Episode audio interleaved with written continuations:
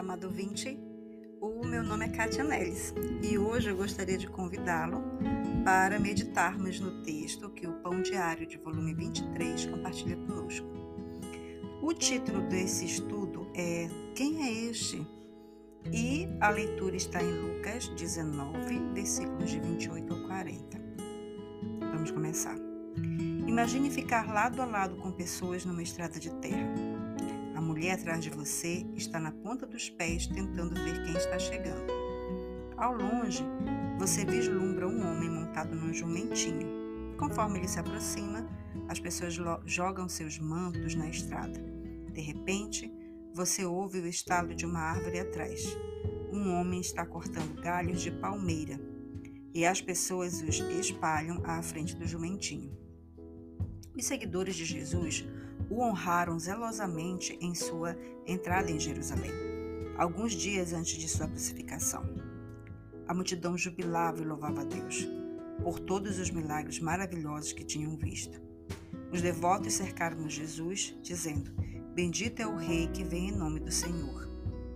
A honraria entusiasmada emocionou o povo. Quando finalmente Jesus entrou em Jerusalém, toda a cidade estava em grande alvoroço. Quem é este? perguntavam. Hoje, as pessoas ainda estão curiosas sobre Jesus. Embora não possamos cobrir o seu caminho com folhas de palmeira ou gritar louvores a ele em pessoa, ainda podemos honrá-lo. Podemos debater sobre as suas obras notáveis, auxiliar as pessoas necessitadas, suportar insultos pacientemente e amar uns aos outros profundamente. E também devemos estar prontos para responder aos espectadores que nos perguntam: quem é este? E você, você sabe quem é este? Quem é Jesus? Vamos orar? Senhor, que a minha vida e as minhas palavras possam expressar o que eu sei sobre quem o Senhor é. Pai, nós sabemos que hoje nós podemos conhecer a Ti através da Tua palavra e através do Teu Santo Espírito que o Senhor deixou conosco para nos trazer consolo. É o Teu Consolador. Sabemos que o Senhor fala conosco ainda hoje, que o Senhor é real, que o Senhor é vivo.